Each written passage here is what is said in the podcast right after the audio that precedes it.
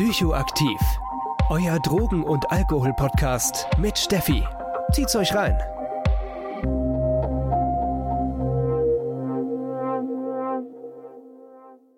Hallo und herzlich willkommen bei einer neuen Folge Psychoaktiv mit unserem Suchttherapie-Special. Ja, und heute geht es um ein Thema, das bestimmt nicht nur Menschen äh, betrifft, die Substanzen konsumieren. Heute reden wir nämlich über Gefühle und trotz allem schauen wir uns dann nochmal ganz genau an oder noch ein bisschen genauer an, was denn Substanzkonsum so mit Gefühlen machen kann. Das ist nämlich meiner Meinung nach, oder nicht meiner Meinung nach, ich glaube, das ist sehr faktisch ein riesen, riesengroßer Teil ähm, einer Suchttherapie, zu lernen, mit Gefühlen umzugehen, Gefühle auszuhalten, äh, aber im allerersten Schritt auch zu lernen, Gefühle zu erkennen, Gefühle zu benennen. Denn schon allein das hilft einem halt auch, sich ja besser in seinem Alltag zu orientieren und ja mit seinen vorhandenen Gefühlen besser umgehen zu können. Ich sage manchmal meinen Klienten und meinen Klientinnen, und vielleicht ist das ein bisschen vereinfacht gesagt, aber ich finde, da ist schon auf jeden Fall ein großes Fünkchen Wahrheit dran, dass im Prinzip eine Abhängigkeitserkrankung, eine Substanzgebrauchsstörung, ja, an sich eine Emotionsregulationsstörung ist oder eine Emotionsverarbeitungsstörung ist. Warum? Naja, es ist eigentlich ganz einfach zu sagen. Ähm, allgemein ist es ja auch leider auch viel in unserer Gesellschaft so oder bei, bei vielen Menschen so, dass wir nie richtig beigebracht bekommen haben, wie wir eigentlich mit unseren Gefühlen oder Emotionen umgehen. Ne? Also ich fände das eigentlich eine super Sache, wenn wir ja einen, Emotionsgefühlsbenennungs- und Verarbeitungskurs haben oder ähnliches. Ich glaube, das würde es für viele sehr viel einfacher machen aber in einer Gesellschaft, in der wir halt auch leben, die sehr auch auf Funktionalität aus ist, sind vor allem Gefühle, die als negativ bewertet werden. Äh, ja, unangebracht, störend, leistungshemmend. Ne? Da meine ich so vor allem Gefühle wie Trauer oder Wut oder sowas. Und an sich heißt es so, naja, funktionieren, nicht so emotional sein. Emotionen werden oft auch als Schwäche ausgelegt. Und so kommt es dazu, dass ja, dass Gefühle einfach zu einem gewissen Teil von Menschen abgelehnt werden und einfach unterdrückt werden wollen. Mm, und wenn wir Gefühle unterdrücken, ich sage das meinen Klienten so, dass es, man muss sich das vorstellen, als würden wir versuchen, einen Gymnastikball runterzudrücken. Unter Wasser, das ist vielleicht wichtig zu sagen.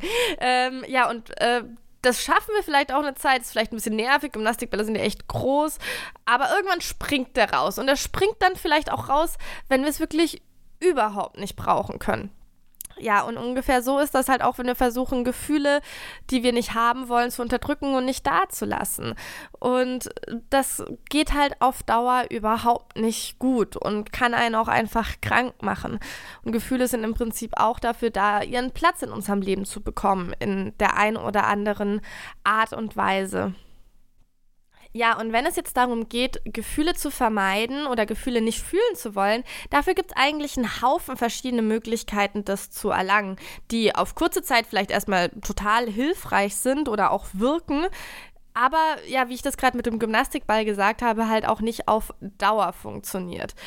Mm, und was sind das denn für verschiedene Möglichkeiten? Ne? Es gibt Menschen, die arbeiten extremst viel oder alles kursiert sich so um die Arbeit und arbeiten irgendwie ihre 60, 70 Stunden die Woche, ne? Weil wer viel arbeitet, hat keine Zeit, zu, äh, ja, sich mit anderen Gefühlen auseinanderzusetzen. Also wir gehen sehr in die Ablenkung. Aber das kann auch andere Ablenkung sein. Man ist dauernd mit Freunden unterwegs, hat vielleicht 100.000 Ehrenämter. Also man versucht sich immer so on the run zu halten, um eben, ja, nicht, nicht mal innezuhalten und sich zu gucken, hey, wie geht's mir eigentlich? Wie schaut mein Leben aus? Wie schaut meine Gefühlswelt aus? Sondern man geht sozusagen in diesem Funktionierstatus auf. Und ich will nicht lügen. Das wird auf jeden Fall für eine Zeit lang funktionieren, aber meistens geht es halt ja auf extreme Kosten der Gesundheit. Naja, und weil wir es ja auch von Substanzgebrauchsstörung oder Substanzkonsum haben, muss man halt auch ganz ehrlich sagen, kurzfristig wirklich krass wirksam gegen Gefühle, um es mal blöd zu sagen, sind halt schlichtweg Substanzen. Sei es Alkohol, der macht uns vielleicht erst ein bisschen fröhlicher und dann werden wir müde und schlafen ein. Oder sei es andere Substanzen, ähm, Amphetamin, was uns wacher und fitter macht, obwohl wir vielleicht müde und traurig sind und uns eigentlich nur unter der Bettdecke verkriechen wollen. Oder äh, Substanzen, die uns ähm, synthetisch glücklicher machen, wie MDMA, wo wir dann plötzlich denken, wir fühlen uns mit der ganzen Welt verbunden und alles ist wunderschön und Smiles und Sunshine, ähm, obwohl eigentlich das, das natürliche Gefühl, das wir haben, ganz, ganz anderes ist. Also kurzfristig sind wir halt mit Substanzen bei einem großen Schaltbrett unserer Gefühle. Und umso öfter Menschen das machen, also mit Substanzkonsum ihre Gefühle zu modellieren, umso komplizierter wird es mit der Zeit. Warum? Das ist eigentlich einleuchtend, denn wenn wir uns in synthetische Gefühle flüchten, und ich mag auch im Prinzip diese Unterscheidung zu sagen, es gibt natürliche Gefühle und synthetische Gefühle, trotzdem sind beide da, aber ich meine, umso mehr synthetischen Gefühlen wir uns bedienen, umso schwieriger wird es, unsere natürlichen Gefühle herauszufinden und herauszufinden, wie es uns denn wirklich natürlich geht, denn wir verschieben uns so oft dass, dass das einfach gar nicht mehr klar ist. Und darüber hinaus gibt es ja auch noch zusätzlich die Kater, sei es der Alkoholkater, aber sei es auch der Kater von anderen Substanzen, wo unsere ganzen Neurotransmitter ausgetankt sind. Ne? Da stellt sich dann irgendwann die Frage, sind wir depressiv und traurig, weil das wirklich gerade unser äh, natürlicher Zustand ist, oder sind wir depressiv und traurig, weil wir einfach unfassbar viel MDMA konsumiert haben und unsere Neurotransmitter out sind. So, und im Prinzip äh, um es mal flaps zu sagen, ist im Prinzip ein ähm, MDMA-Kater eine künstlich hergeführte temporäre Depression, bis sich halt dann die Neurotransmitter wieder auffüllen und sich das wieder ausgleicht. Das ist übrigens der Grund, kleiner Side-Fact, warum es eigentlich unmöglich ist, Diagnosen zu stellen, während ein Substanzkonsum noch stattfindet. Weil ganz viele Nebenwirkungen von Substanzen und auch, äh, und auch Katerwirkungen sich mit verschiedenen Krankheitssymptomen decken. Das heißt, man braucht im Prinzip, sagen wir mal, so sechs Wochen bis drei Monate Abstinenz, um eine ordentliche Depressionsdiagnose zu stellen, weil vor allem bei einem hohen MDMA-Konsum das halt auch einfach die Zeit ist, die es braucht, bis die Neurotransmitter wieder am Start sind. Alles früher äh, ist eher unsicher, was es genau ist.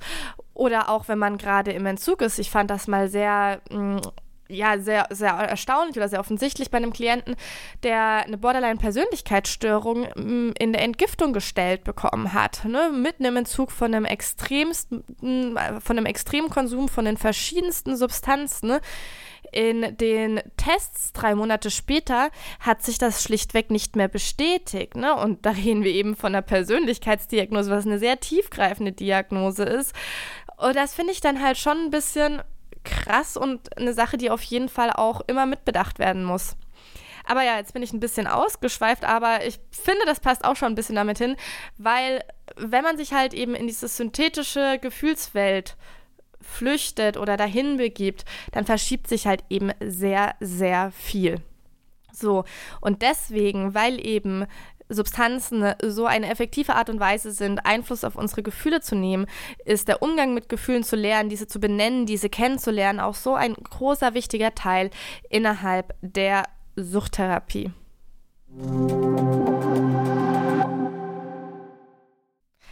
Was ich heute mit euch anschauen möchte, ist, wie man sozusagen in dysfunktionale Emotionsstressteufelskreise reinkommt.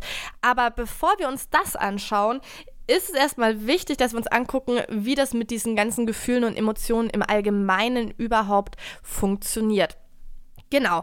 Und im Prinzip ähm, entstehen unsere Gefühle, unsere Emotionen erstmal, ähm, wenn eine Situation auftritt. Ne? Also nicht so plupp aus dem Nichts, sondern das passiert irgendwie immer in der Interaktion mit, mit irgendetwas. So, um das ein bisschen leichter verständlich zu machen, gibt es mal wieder ein Beispiel von mir und zwar sagen wir mal, mein Freund macht auf einer Party eine andere Frau an. So, und wir haben eine monogame Beziehung und wir haben ausgemacht, dass das nicht in Ordnung ist. So, und ich sehe das. Gut. So, jetzt haben wir die Situation und jetzt ist es so, dass die Amygdala in meinem Gehirn, also die Amygdala könnt ihr euch vorstellen, ist wie das Gefühlsenergiezentrum in unserem Hirn. Und das setzt jetzt erstmal Energie frei. So, und jetzt ist die Frage, was mache ich mit dieser ganzen freien Energie? Was, wie geht es dann weiter? Und im Prinzip könnt ihr euch das so vorstellen, diese Energie wird freigesetzt und jetzt wird erstmal mit unserem präfrontalen Kortex beratschlagt.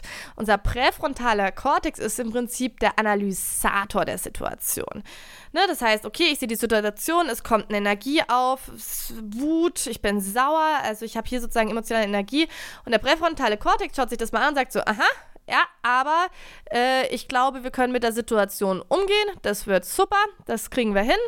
Ähm, ist zwar unangenehm, aber machen wir so. Und ich greife auf Kompetenzen zu, die ich gelernt habe und gehe jetzt zu meinem Freund hin und sage ihm, hey, du, mich verletzt das, was du machst und ähm, und ja, kannst du damit bitte aufhören oder ich gehe jetzt nach Hause, so, das passt für mich gar nicht.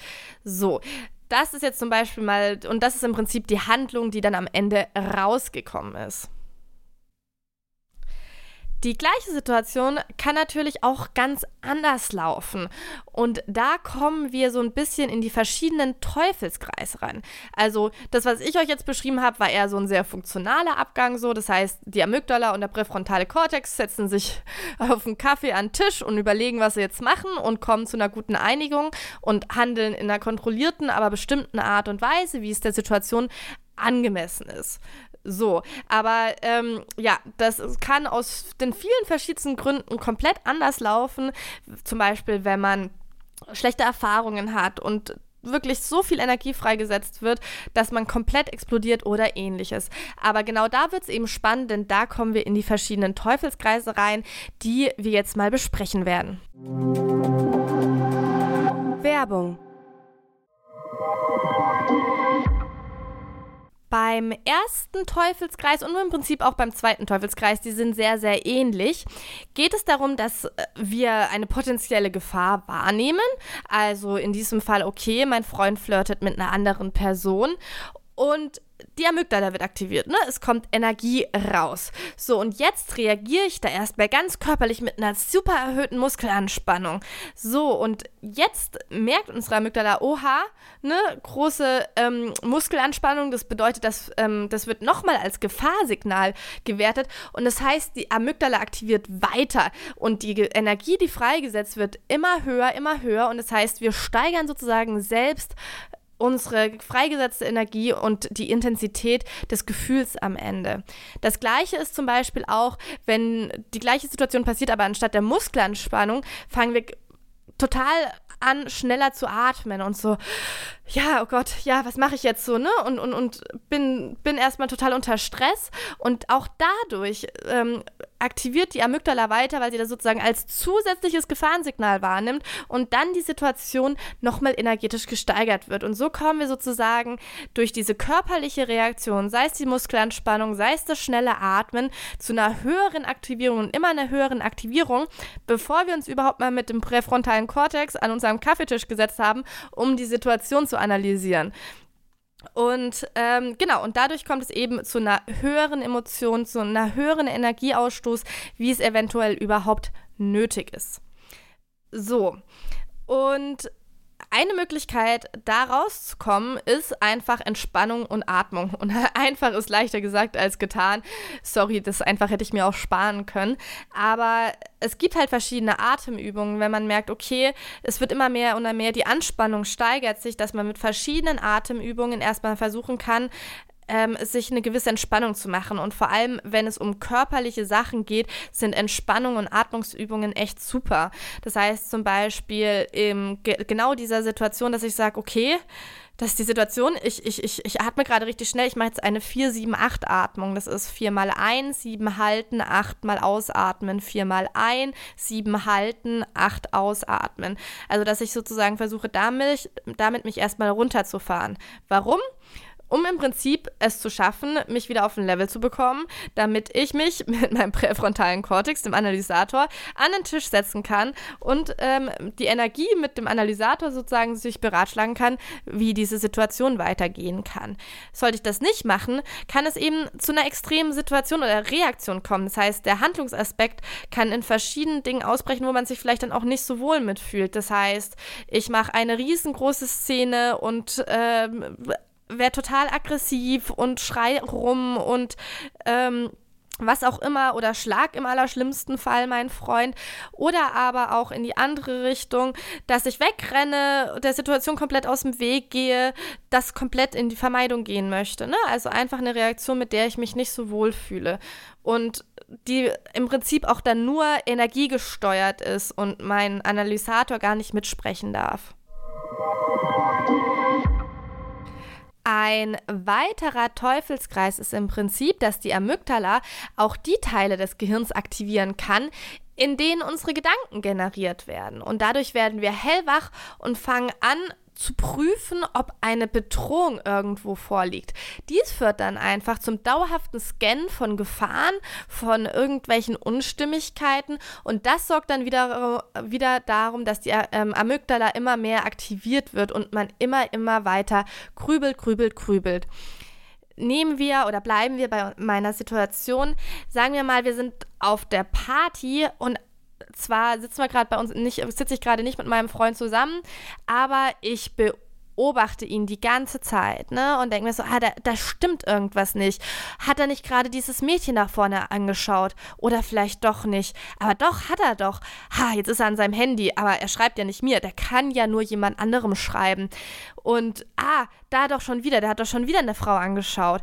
Und versteht ihr, was ich meine? Das heißt, dieses, dieses ganze Scannen oder auch außerhalb von der Party, wenn man überlegt, dass jedes Mal, wenn man am Handy ist und immer denkt so, oh, der geht mir vielleicht fremd, wenn das sozusagen die grundlegende Angst ist und das heißt, ich scanne immer nach dieser Gefahr und was ist sozusagen das, das Produkt der ganzen Sache? Die Amygdala wird immer mehr aktiviert und aktiviert. Sie setzt immer mehr Energie frei und ich komme wieder in so eine negative Spirale von negativen Gefühlen, die ich mir im Prinzip auch mit selbst schaffe. Um aus diesem Teufelskreis herauszukommen, ist zum Beispiel eine Möglichkeit, zu versuchen, bewertungsfrei wahrzunehmen. Und zum bewertungsfreien Wahrnehmen gehört im Prinzip auch schon zu versuchen, erstmal sein Gefühl zu bestimmen und zu benennen. Also um was geht es mir denn hier eigentlich gerade? Welches Gefühl steckt denn dahinter? Und ne, wenn ich dann mal so in mich gehe und da mal ein bisschen drauf schaue, kann ich das vielleicht als Angst verlassen zu werden definieren. Okay, ich habe Angst, verlassen zu werden. Und somit wird dieses diffuse energetische Wirrwarr von ähm, Gefahrensuche und sich reinsteigern, blöd gesagt, ähm, gleich mal ein bisschen klarer. Ich weiß, um was es geht und dadurch fällt es mir auch schon mal leichter, mein Bedürfnis zur konkretisieren. Denn wenn ich Angst habe, zu äh, verlassen zu werden, dann habe ich das Bedürfnis nach mehr Sicherheit. So, und mit dieser Sache kann man ja schon mal ein bisschen besser arbeiten, als mit dieser diffusen Angst, dass irgendwas da ist und ich weiß nicht wie und ah, ne, versteht ihr, was ich meine? Und dieses Runterbrechen auf bewertungsfreies Wahrnehmen, okay, was ist Phase? Ich bewerte das jetzt erstmal nicht. Ich schaue erstmal, was Phase ist kann eben einen gewissen Abstand generieren und einen so wieder in die Handlungsfähigkeit bringen und sich im besten Falle, wie ich schon sage, sich mit dem präfrontalen Kortex zusammenzusetzen und eben ja diese Gefühle mit zu analysieren.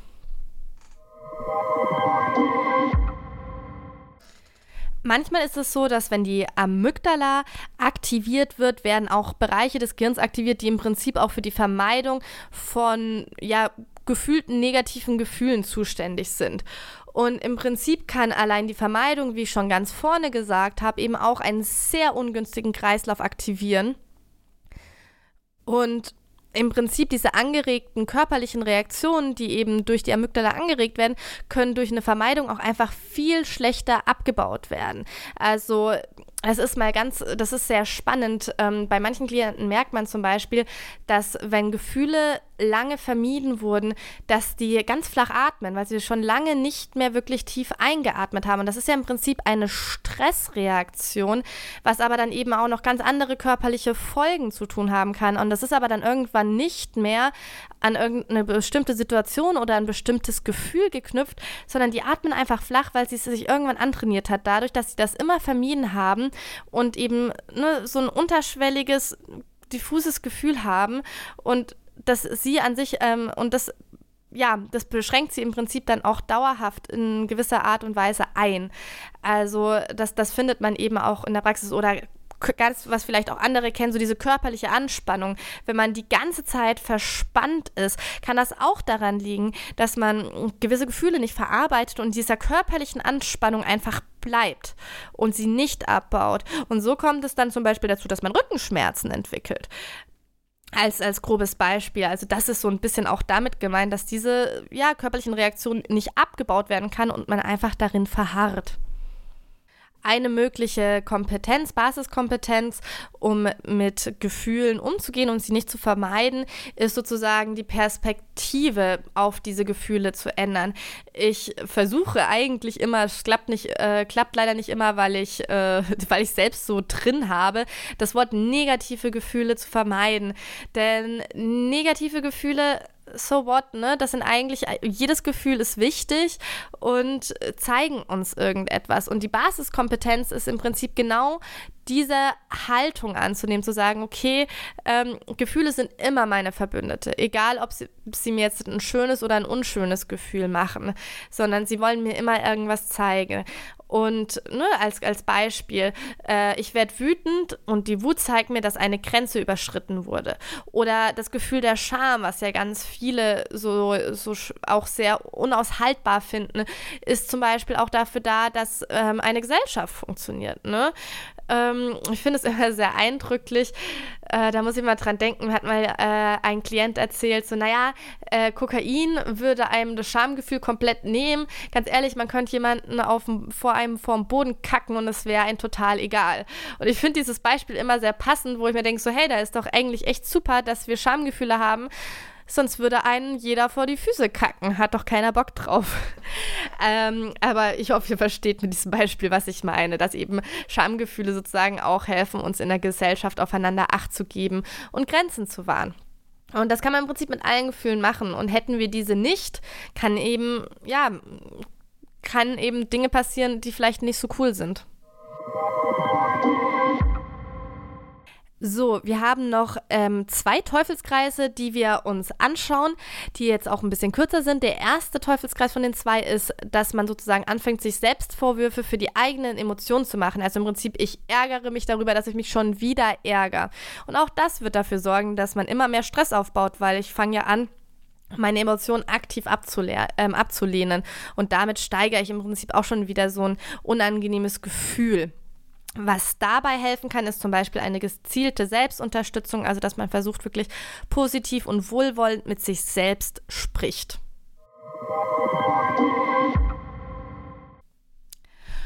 Und der letzte Teufelskreis, da geht es so ein bisschen darum, wenn man wirklich eben einen dauerhaften emotionalen Stress auch verspürt.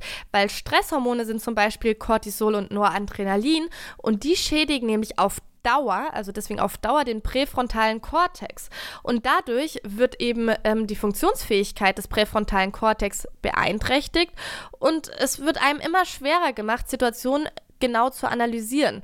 Und das beeinträchtigt unsere allgemeine Problemlösekompetenz und wir fangen uns an, hilflos zu fühlen. Und deswegen reagiert die Amygdala noch mehr. Das heißt, wir machen, wir produzieren noch mehr Cortisol und sind auch hier in einem sehr negativen Kreislauf drin. Da es sich beim letzten Kreislauf wirklich auch um einen Kreislauf handelt, der sich über eine lange Zeit aufbaut, heißt es hier wirklich, dass man wieder sehr stark seine Analysefähigkeiten stärken muss und somit auch wieder lernen muss, eben seine emotionalen Reaktionen zu regulieren.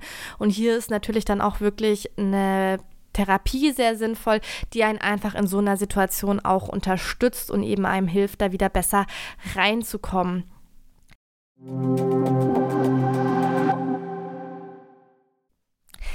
ja, das war es erstmal mit den verschiedenen Teufelskreisen und ich hoffe, ihr habt das Prinzip so ein bisschen verstanden, wie man sozusagen sich mehr und immer mehr seine Emotionen und seine emotionale Energie nach oben treiben kann und wie das ungefähr von, ähm, abläuft und vielleicht schafft der eine oder andere es auch dadurch ein bisschen zu identifizieren, ob sie vielleicht bei sich selbst so einen Teufelskreis entdeckt haben, in den sie immer mal wieder tappen.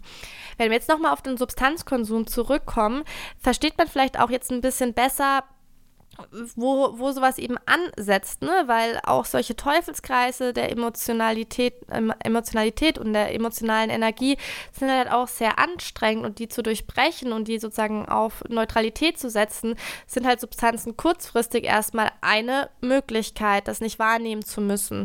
Wie aber eben auch, wie ich schon vorhin gesagt habe, auch ganz viele andere Sachen, wie irgendwie sich dauernd abzulenken oder ganz intensiv Sport zu machen die ganze Zeit oder, oder, oder. Also das sind ja auch solche ähm, Ablenkungsaspekte. Werbung. Ich möchte mit euch noch einen kleinen Exkurs zum Skills-Training machen, weil ich Skills eine sehr, sehr spannende Methode finde, um ja, ich, ich sage das immer so, so, naja, um sich schneller mit dem präfrontalen Kortex an den Tisch zu setzen.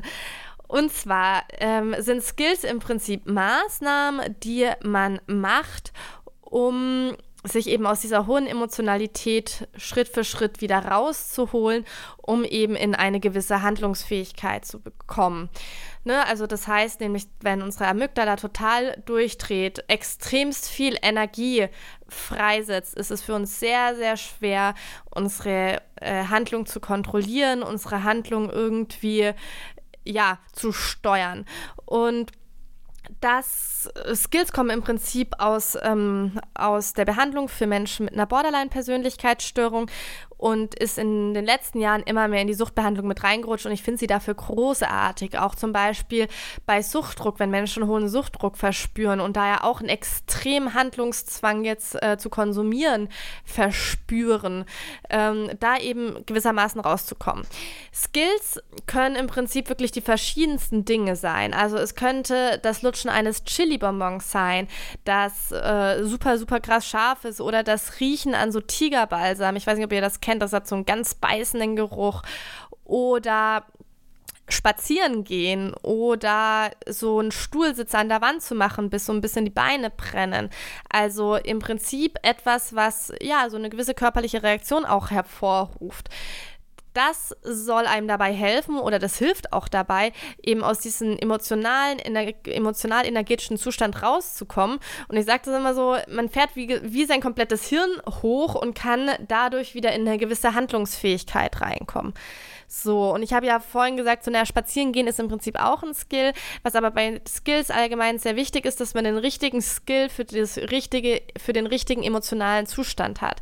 Also, wenn wir jetzt mal überlegen, wir nehmen jetzt das emotionale Stressniveau, das emotionale Energieniveau von 0 bis 100 und äh, ich sag euch mal, wenn ihr jetzt gerade ein Energieniveau von 90 habt, dann geht ihr nicht spazieren. Das bringt dann auch relativ wenig, sondern da braucht man dann schon eher einen stärkeren Reiz. Und das ist eben, und dafür ist eben das Skills-Training da, um für sich selbst eben Skills herauszufinden, die eben in solchen Situationen wirken. Und oft macht halt auch eine sogenannte Skills-Kette sehr viel Sinn. Das heißt, dass man sich sozusagen Schritt für Schritt aus dieser hohen Emotionalität runterholt bis man eben ähm, ja wieder handeln kann oder in die Handlungsfähigkeit kommt. Das wäre jetzt zum Beispiel jetzt mal ganz plump gesagt, so mit 80 nehme ich einen Chili-Bonbon, dann bin ich danach so auf 70, mit 70 ähm, gehe ich in die kalte Dusche, wenn ich gerade eine habe. Das ist deswegen ein bisschen unpraktischer Skill, weil, äh, weil man nicht überall Duschen hat, aber egal, fürs Beispiel. So, und dann bin ich bei, bei 60 und ist schon deutlich besser und jetzt gehe ich spazieren. Ne? Jetzt bin ich auch bereit, spazieren zu gehen und danach bin ich in einem Moment, wo ich sage, okay, äh, jetzt ist Kommunikation zwischen Amygdala und präfrontalen, präfrontalen Kortex wieder da und jetzt kann ich gucken, was, was tut mir gut, was brauche ich noch. Und dabei macht es halt zum Beispiel auch Sinn, zwischen einem Notfallkoffer und einer Schatzkiste Kiste zu unterscheiden. Und der Notfallkoffer ist wirklich für diese sehr hohen gefühlsmäßig energetischen Niveaus und die Schatzkiste ist dann halt eher so für leichteren Stress bis 50. Jetzt als Beispiel. Und das ist halt echt auch eine Methode, die man recht schnell auch lernen kann und die einen auch nochmal sehr, sehr unterstützen, vor allem auch am Anfang der Therapie, weil ich habe ja vorhin diese ganzen Basiskompetenzen aufgesagt und euch erklärt, aber die müssen halt auch erstmal gelernt werden. Also was man in der Suchttherapie ähm, bei mir auf jeden Fall sehr viel macht. Ne? Da geht es wirklich darum, Gefühle kennenzulernen, benennen zu lernen, zu identifizieren, was man für Gefühle hat und dann eben auch diese ganzen alternativen Basiskompetenzen zu lernen, die eben gerade angesagt sind, je nachdem, in welchen äh, in welcher verzwickten Lage mit den Gefühlen halt eben Menschen sind. Und wenn man aber sehr unter seinen Gefühlen leidet in dem Sinne, sind halt einfach Skills eine tolle Sache, um da ein bisschen Erleichterung zu schaffen.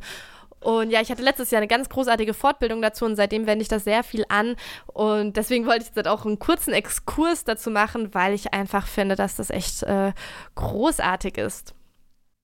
Ja, meine Lieben, das war es schon mit der heutigen Folge. Ich hoffe, euch hat sie gefallen. Ich finde Gefühle ein super duper wichtiges Thema. Und es ist leider so, dass ein andauernder Substanzkonsum viele Menschen in der Annahme verstärkt, dass sie es nicht schaffen und nicht aushalten, mit Gefühlen umzugehen.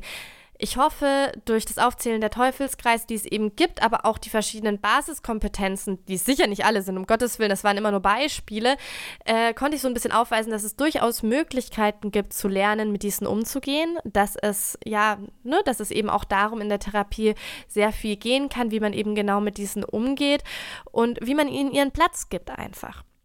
Und genau, ich hoffe, ihr konntet daraus was mitnehmen.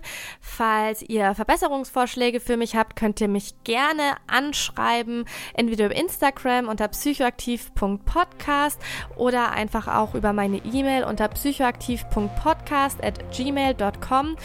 Und ja, falls euch die Folge gefallen hat, würde ich mich ja über eine gute Bewertung freuen bei dem Streamingdienst, wo ihr meine Folge gerade hört. Genau, und das war's wieder von mir und wir hören uns beim nächsten Mal. Bis dann, tschüssi!